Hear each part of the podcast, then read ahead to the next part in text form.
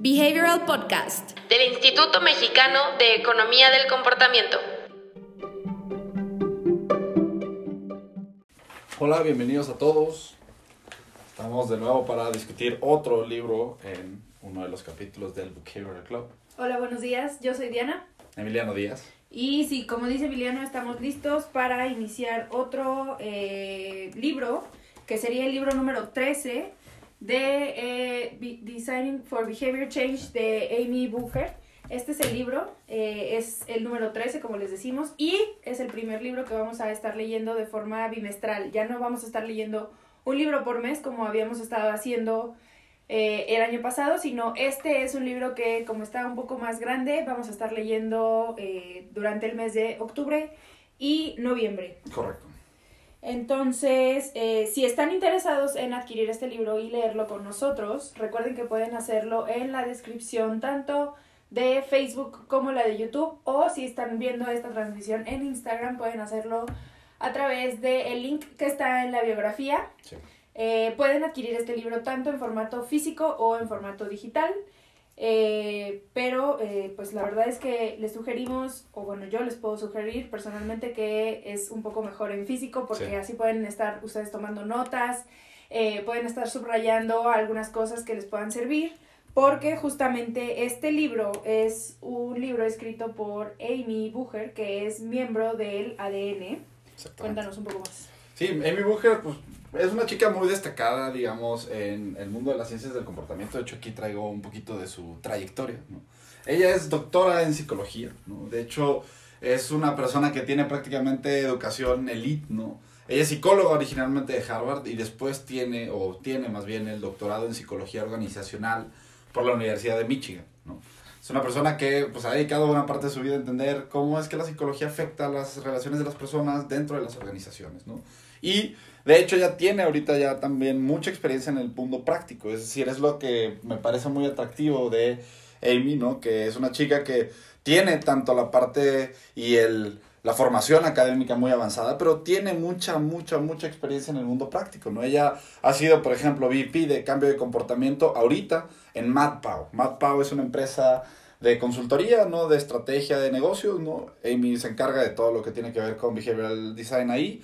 Pero antes de eso, también trabajó mucho en el marco de la salud. Fue VP de cambio de comportamiento en Johnson Johnson, ¿no? Y también fue eh, la encargada de la aplicación de las técnicas de ciencias del comportamiento en CVS, que es esta cadena de farmacias en Estados Unidos muy grande, ¿no? Les digo, al final, es una chica que tiene, pues, un poquito, a mí, a mí me figura mucho esta combinación muy parecida a lo que hace Wendell, ¿no?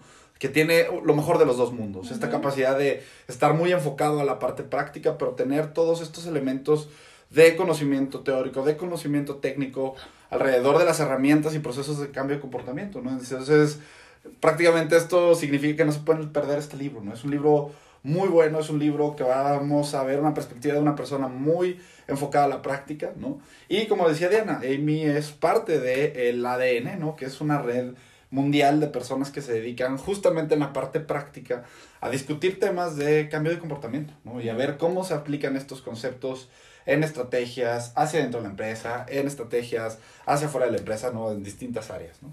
Y nada más para terminar aquí también, eh, Amy tiene dos, dos, tipos de investigación muy enfocada. ¿no? La mayoría de su investigación previo a eh, enfocarse a la parte práctica está centrada en estereotipos. ¿no? Estereotipos de rendimiento, por ejemplo, prejuicios dentro de la organización. De hecho, ello tiene varios papers en donde se aborda la posibilidad de quitar prejuicios de género, prejuicios de raza, prejuicios de rendimiento dentro de las organizaciones. ¿no? Entonces, mucho de lo que ella tiene en términos de experiencia también se va a reflejar en el libro. Súper, y además es miembro del ADN que como decía Emiliano también pertenecen, recordemos, pertenecen al ADN autores como Stephen Wendell y Robin Kragenstein que Tuvimos webinars con los dos, así que si no les suena tanto el trabajo de estos dos autores y quieren conocerlos para saber un poquito cómo es que abordan el cambio de comportamiento desde su perspectiva, eh, pueden checarlos en nuestro canal de YouTube, Instituto Mexicano de Economía del Comportamiento. Eh, pero también algo bastante importante es que este libro, eh, bueno, también otra cosa que les queremos recomendar es que si ustedes han leído tanto el libro de Wendell, que es Designing for Behavior Change, o el libro, por ejemplo, de Donald Norman de The Design of Everyday Things, de los cuales de los dos tenemos ya también en review, eh, les va a gustar este libro. Si a ustedes les gusta el enfoque aplicado, eh, este es un libro que los va a llevar desde el inicio, porque este es un libro que recomendamos para alguien eh, que ya tenga algún proyecto, que quiera empezar a trabajarlo con un enfoque de comportamiento o si quieren ustedes empezar a hacer la prueba con su servicio, su producto, su estrategia, eh, también este libro los puede guiar mucho y justamente está escrito y construido, completamente diseñado para llevarlos desde el paso 1, que es lo que vamos a estar hablando el día de hoy, hasta el último paso de implementación, todo lo que necesitan saber para hacer su proyecto de cambio de comportamiento lo pueden encontrar en este libro. Por eso creemos que es una lectura bastante eh, recomendada. Es prácticamente como un libro de texto, pero eh, para practitioners, ¿no? Entonces, eh, lo atractivo, ¿no? Es que realmente cuando trabajamos con libros de las ciencias del comportamiento vamos a encontrar tres libros, tres tipos de libros principalmente. Libros que son teóricos, ¿no? Digamos, por ejemplo, tenemos algunos como este, ¿no? Que es completamente material teórico, económico, económico directamente de cómo se ajustan algunos de estos principios a los modelos tal cual, ¿no? Tenemos otro tipo de libro que tal vez va a ser, por ejemplo, este, que es completamente anecdótico, ¿no? Es decir, pues, digamos, aquí en este libro Kasunstein se concentra en abordar algunas ideas, ¿no? Pero principalmente dar anécdotas de lo que les ha funcionado desde la posición de gobierno. Y tenemos este tipo de libros, ¿no? Que prácticamente van a ser una mezcla de estos dos, ¿no? En donde tenemos ciertos elementos teóricos, ¿no? Y ciertos elementos que nos llevan de la mano por la teoría como estos libros, ¿no? Sin embargo, van a estar más enfocados en aplicaciones, ¿no? Entonces, justamente este es un gran libro también si están buscando o quieren ustedes resolver la gran pregunta de cómo aplico yo esto en donde estoy trabajando, ¿no? Entonces, este libro puede ser de gran ayuda para eso. Eh, y además, pues también tiene el agregado de que es eh, pues de una autora muy destacada, ¿no? Al final del día es una persona que tiene mucho bagaje en este campo y que también pues, nos va a aportar muchas cosas muy interesantes durante las próximas semanas. Exactamente, y algo muy bonito de este eh, libro eh, es que al final de cada capítulo incluye también una entrevista con algún experto, por ejemplo, aquí esta es la primera entrevista que se hace, es esta la de la, el encabezado azul. y entonces ella digamos, después de todo lo que propuso en el capítulo, más o menos lo valida o más o menos pregunta a las personas que decide entrevistar cómo es que ellos lo abordan desde su trabajo. Por ejemplo, aquí está entrevistando a otra chica que es directora de Behavior Science en Johnson Johnson, justamente también. Entonces tiene un PhD en epidemiología en la Universidad de Yale y así va entrevistando a muchas personalidades muy eh, prominentes también en este campo, que también lo pueden aplicar desde eh, su área de trabajo. Por ejemplo, aquí hay otra persona, antes de iniciar el otro capítulo. Que Aline Holsworth es una chica que trabaja mucho con Ariely, que tiene, digamos, o encabeza algunas de sus consultoras, ¿no? Entonces son personas muy importantes en esto, ¿no? Exacto. Entonces, por eso eh, nosotros le recomendamos el libro. La lectura es bastante ligera, es muy anecdótica, como dice Emiliano, y está bastante estructurado de una forma parecida como eh, el libro de Wendell. Entonces, eh, tiene 277 páginas que vamos a estar leyendo, como les decía, en dos meses. Es decir, que vamos a leer 55 páginas por quincena. Entonces, si ustedes quieren empezar a leer con nosotros para que podamos comentarlo en las sesiones en vivo que tenemos, lo vamos a poder hacer.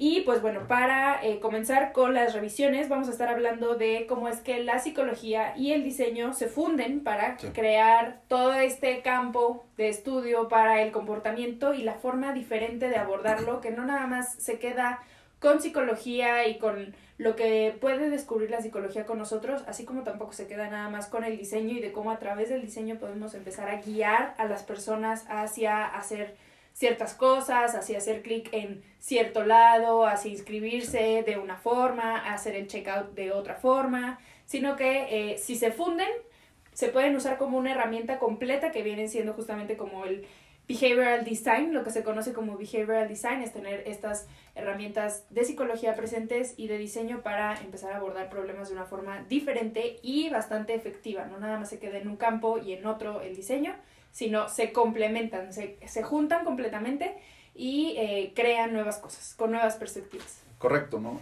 Y digamos que es bien interesante verlo porque Ivy viene del camino de los psicólogos, ¿no? Siempre hemos dicho que, quienes llegan a este tema generalmente vienen de cuatro esquinas, ¿no? O vienen del diseño, ¿no? Como Donald Norman, ¿no? Que son personas que tienen esta visión de inter de incorporar, discúlpeme, herramientas y procesos de la psicología a su proceso de diseño, ¿no?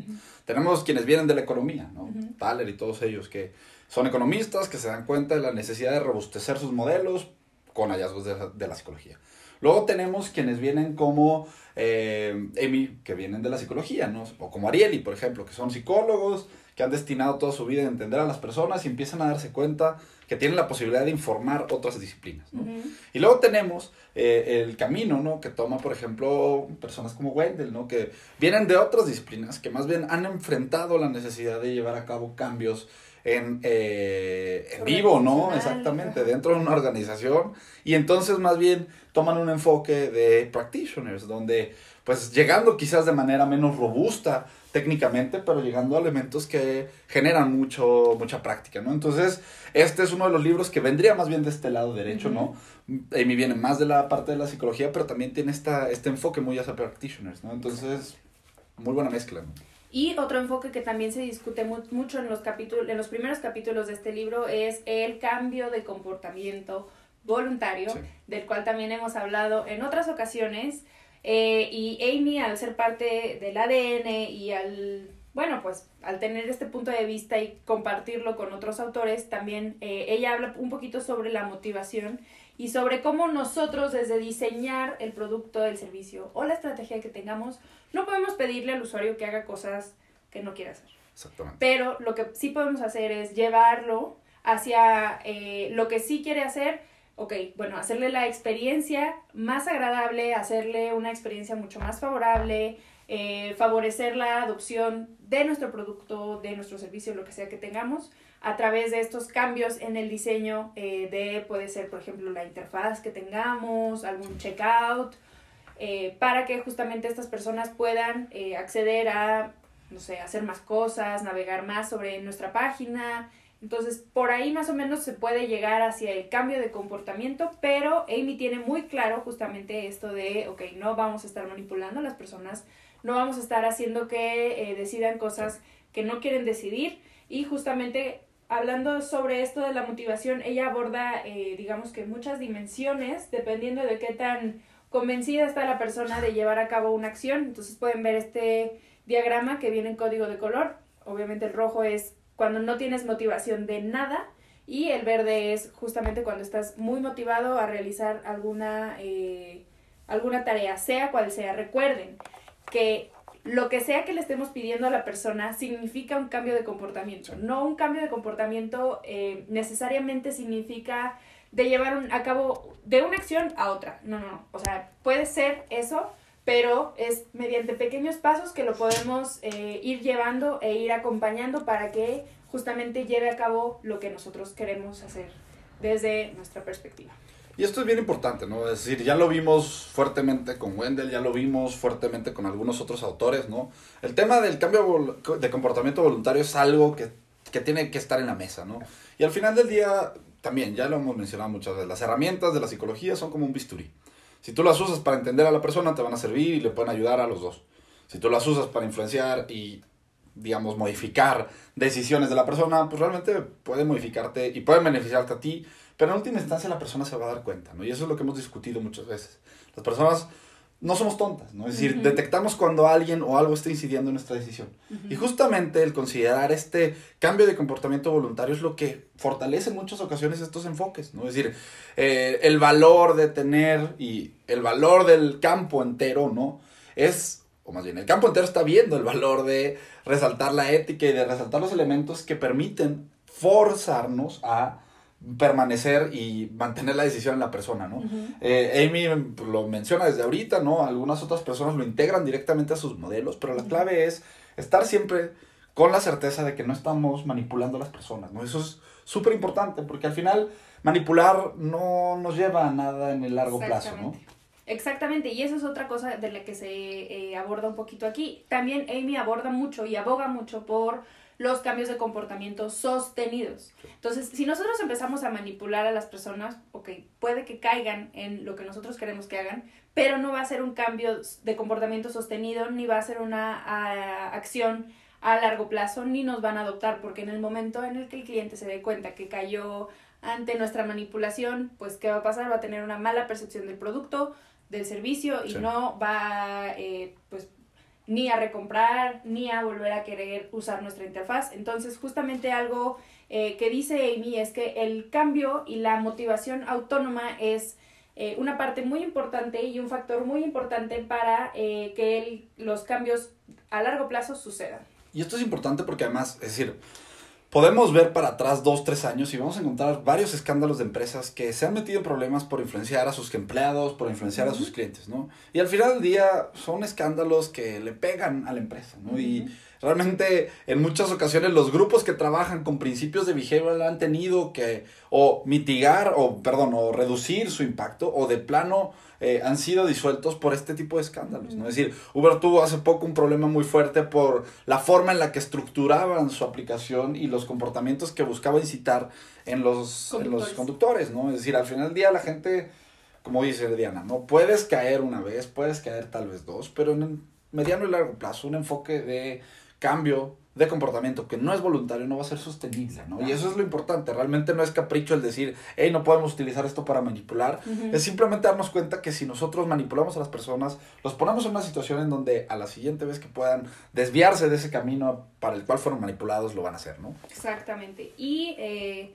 pues bueno, esto también es otra cosa que se comparte mucho la visión, como les decíamos, con todos los miembros del ADN que hemos conocido. Eh, en las pláticas de Wendell y de Robin las pueden también eh, consultar muy bien. Ellos ponen ejemplos justamente de los malos usos. Incluso Robin dice, bueno, a mí me contactaron una vez, a mí y a todo mi equipo, y nos dijeron, oye, es que quiero hacer esto, quiero cambiar la percepción de la gente de esta forma, quiero manipularlos para que ellos usen mi producto y que Robin les dijo, ok, bueno, no voy a trabajar contigo, no podemos hacer este tipo de cosas porque no nos va a llevar a ningún lado bueno, ni a ti ni a mí. Entonces, justamente es un, es una, es algo muy importante que tenemos que considerar. Sí, es una visión bien, bien, bien integral de esto, ¿no? Sí. Y bueno, como último tema, también vamos a ver cómo podemos medir y monitorear el desempeño de nuestras intervenciones y cómo podemos saber si lo que estamos implementando eh, está llevando, está, está logrando un cambio en nuestros usuarios. Por ejemplo, Amy lo que dice es, ok, bueno, no tengas eh, miedo, como les decía, este es un libro que lleva paso a paso, entonces Amy dice, ok, bueno, no tengas miedo de, eh, no tienes que pausar todo tu proceso ahorita y volverlo a diseñar, sino empieza con pequeños cambios que puedas tú eh, notar muy puntuales, muy localizados. Empieza con pequeños cambios ahí para que vayas viendo cómo empieza a mejorar y justamente algo que también les podemos decir es que no nada más un cambio, o sea, no hay un cambio unitalla, no hay un cambio que le vaya a servir a todos los productos, a todos los servicios, no existe como tal, más bien tienes que eh, saber más o menos eh, por ejemplo, en donde la gente está abandonando, por ejemplo, si es en el proceso del checkout, si la gente está abandonando en el proceso de checkout, bueno, entonces ponle un poquito más de atención a ese paso y también trata de eh, hacerle ciertas modificaciones para hacerlo mucho más fácil, mucho más amigable, mucho más intuitivo. Si las personas Sí. donde notas que abandonan es en el proceso de registro, entonces puedes también hacer los cambios justamente ahí puedes poner un poco de retroalimentación, puedes hacer un poco de chunking, que también son temas que, de los que hemos hablado en las lecturas de otros libros, para empezar a ver cómo empiezan a cambiar eh, pues la percepción de la gente y el uso con- y el uso de tu producto de la gente con estos cambios puntuales que vas a tener que llevar a cabo. ¿no? Y esto, algo muy interesante también de esto, es que normalmente los libros resguardan esto hasta el final, ¿no? Es decir, la parte de cómo vas a detectar si, ex- si es exitoso, exitoso o no, muchas veces se empuja hasta el fondo del libro. Y es bien importante que lo veamos al inicio, principalmente porque el diseño de la intervención muchas veces tiene que considerar los elementos de medición desde el inicio. El gran problema de las mediciones de impacto de cualquier proyecto es que muchas veces suceden post diseño. Y entonces es como tratar de es, pues, hacer algo que ya teníamos que haber hecho previamente, ¿no? medir algo que Ajá. ya está ya está corriendo, ¿no? Que ya se implementó, entonces, uy, ¿cómo sabes si sí tiene éxito o no? Entonces, justamente Sí. lo, a lo que va Amy es, ok, bueno, mide el problema que tienes Sí. y conforme vas eh, descifrando qué es el cambio que vas a llevar a cabo, entonces vas a poder medir, justamente aislar todas las condiciones extra y medir, ok, el cambio que realizaste en este punto que te diste cuenta que había un problema, ¿a qué te llevó? ¿No? ¿A un impacto positivo o a un Sí. impacto negativo? Correcto. Y eh, también otra cosa muy importante es que Amy lo que propone es eh, aislar justamente todos los demás cambios. O sea, empieza por implementando uno. Sí. Uno y date cuenta más o menos cómo cambian las eh, preferencias, digamos, de la gente o cómo cambia el comportamiento de la gente si son expuestos a un mensaje antes de eh, realizar su checkout o si son expuestos son- o si cambian eh, su comportamiento después de que les mandaste un correo eh, explicándoles cómo funciona tu plataforma, cómo funciona tu producto, tu servicio. Trata de incorporar estos principios que de comportamiento que ya hemos visto y que ya hemos hablado para que tú puedas saber si es el camino que tu gente y tu audiencia quiere tomar o si no les parece tan atractivo, entonces, ok, bueno. Vamos hacia otro punto, vamos a ver qué es lo que puede hacer. No le tengan miedo a estos experimentos. Muchas veces el, la palabra experimento puede sonar muy fuerte y como muy, no, pero es que ¿cómo le voy a hacer? Yo no tengo tiempo para andar experimentando, no voy a perder dinero por andar experimentando, por si sí o por si no me sale. Entonces empieza con pequeños cambios y mide más o menos qué es lo que pasa. Mide si te compran más, mide si se suscriben más a tu, eh, no sé, newsletter, eh, mide si compran más tu producto. Puedes empezar a hacer esos cambios hoy para que puedas eh, notar una diferencia para las personas y de ahí, después de que notes el cambio en un punto, ok, bueno, entonces vamos hacia otra fase del proyecto o de tu eh, servicio para que sepas si estas intervenciones pegan o no pegan.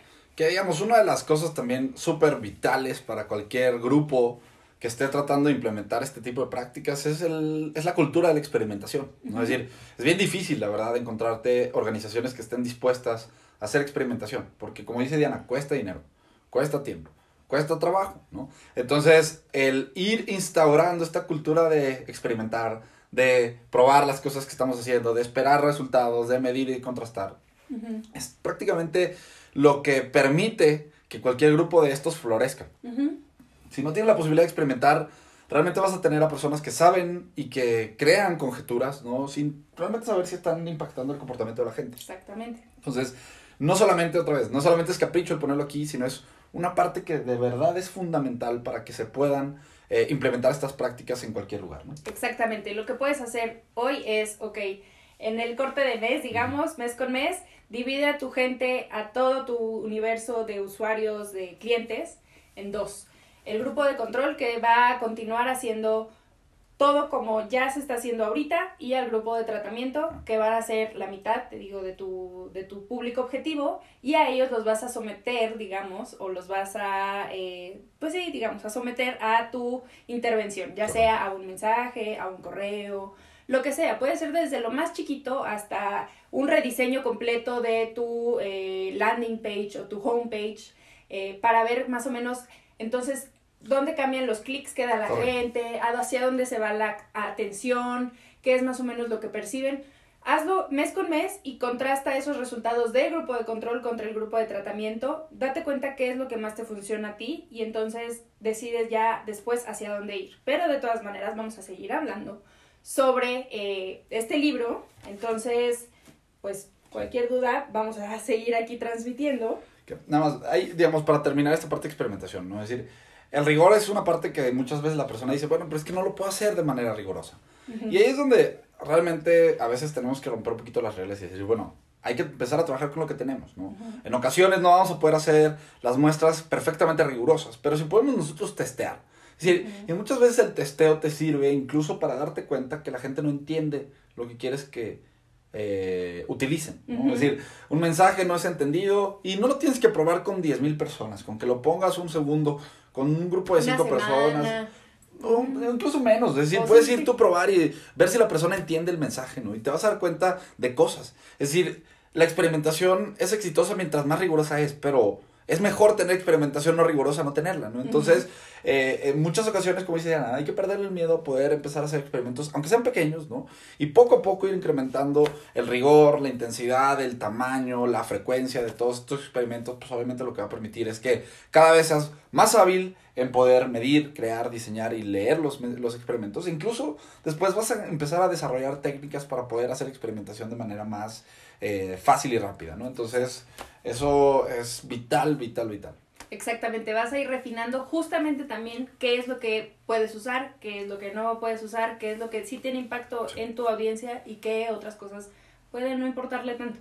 Entonces, justamente de eso te vas a dar cuenta, pero solamente si te animas a experimentar, aunque no sea, como dice Emiliano, rigurosamente ni eh, con una medición exhaustiva. Tú nada más date cuenta qué creció, qué bajó y entonces eso es lo que vas a poder eh, atribuírselo directamente a la muestra mientras lo hagas en ese camino de, ok, a estas personas que no las expuse a ningún cambio dieron este resultado, pero a las, a las personas que sí expuse al cambio dieron este. Correcto.